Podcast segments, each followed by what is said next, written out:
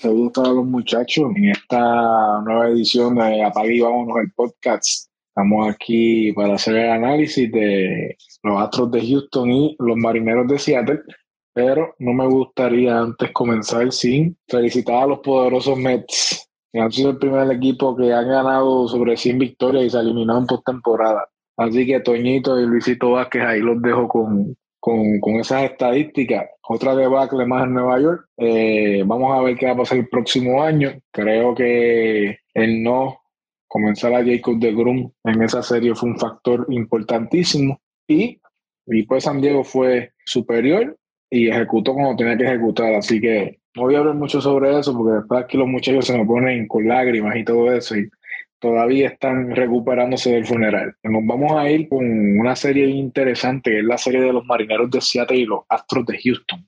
Muchos vieron el sábado lo que sucedió allá en, Canadá, en Toronto.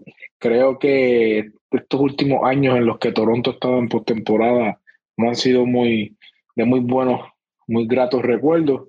Un partido que ese segundo partido que prácticamente un por ciento de probabilidad tenía el equipo de, de Seattle de poder sacar ese partido y de la manera que han eh, venido atrás. Creo que ese ha sido el comeback, uno de los, de los el comeback eh, con el déficit más grande en una postemporada. Así que ese equipo de Seattle hizo historia el pasado sábado para enfrentarse a los Astros de Houston en la serie divisional de la Liga Americana. Aquí el equipo en julio fue la última vez que el equipo de los Astros de Houston se enfrentó a al equipo de, los marineros de Seattle. Así que en ese transcurso que el equipo de Seattle tuvo un mal comienzo, fueron el segundo equipo que terminó eh, luego del juego de estrellas con el mejor récord en las grandes ligas.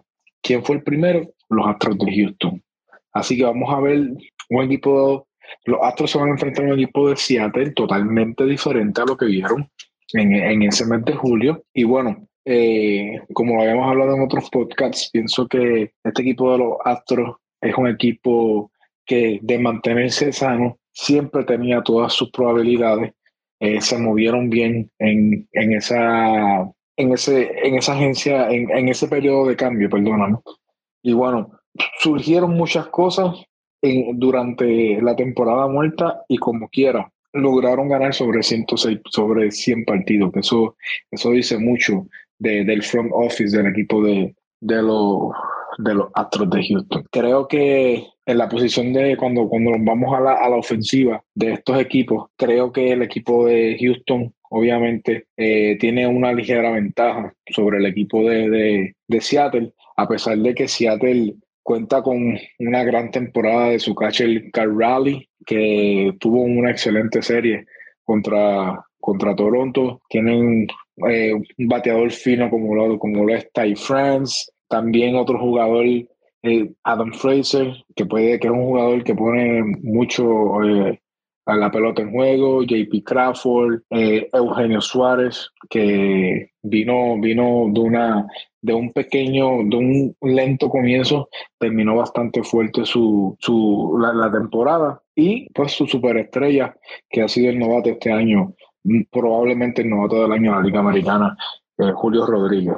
Esto es un equipo joven, ofensivamente un equipo que, que puede jugar la pelota pequeña, eh, juega la pelota alegre, pero no está muy lejos de lo que es el, el, sistema de juego del equipo de, de los Astros, que aunque muchos de sus jugadores ya están entrando en edad, todavía eh, siguen haciendo el trabajo y siguen produciendo de manera a un nivel eh, todavía grandísimo.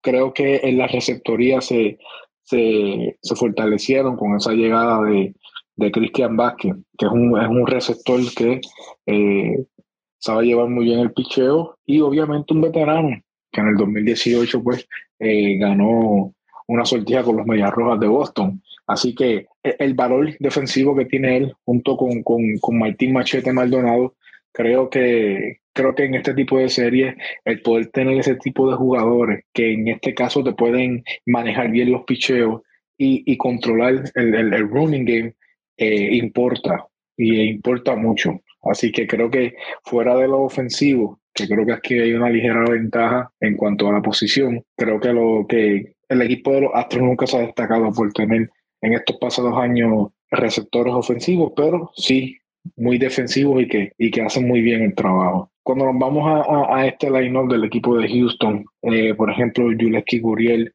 eh, pues ya tiene sus 38 años y se ha visto eh, el declive de, su ofensiva, pero todavía sigue siendo un jugador que en serie también produce muy bien y bueno, el equipo de los Astros espera que, que, pueda, que pueda aportar en esta serie que es tan importante. Así que estos son un tipo de jugadores que a pesar de que no han, no han eh, producido bien durante el año, pueden tener un despertar en, en cualquier momento. Eh, otro que, que, está, que se puede mencionar en esa ofensiva es José Altuve.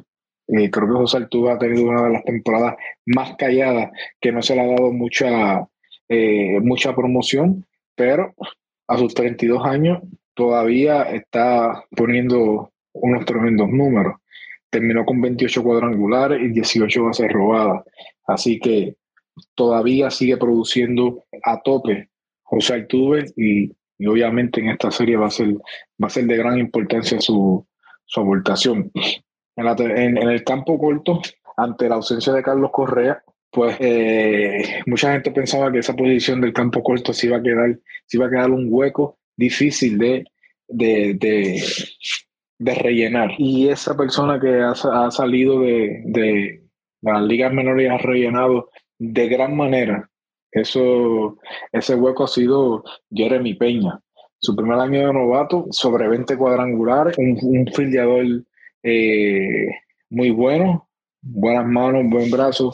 Creo que los Astros, como dije anteriormente, la gerencia del equipo de los Astros tiene una tremenda finca y por, por alguna razón eh, no decidieron ir más allá de lo que pedía Carlos Correa, era porque pues tenían este jugador ahí en espera que ha hecho el trabajo espectacularmente. Así que uno, es otra de las herramientas que tiene el equipo de los Astros ofensivamente, junto con Alex Bregman, que también ha tenido una temporada muy productiva. Y bueno, ustedes ya saben, Jordan Álvarez, que es uno de los mejores jugadores ofensivos que hay en la liga. 37 cuadrangulares, señores. La, la capacidad ofensiva que tiene este equipo de los Astros es, muy buena. Y terminamos entonces con Kyle Tucker, que es otra persona que no, no se le da el, el, mérito que se merece, pero ya lleva dos temporadas consecutivas sacando más de 30 pelotas. Así que a pesar de que el equipo de los marineros también tienen buenas armas ofensivas, este equipo de los Astros, eh, cuando todos producen, eh, hay una razón por la cual ganaron 106 juegos. Y no es solamente su picheo, que es bastante bueno, sino también su, su ofensiva.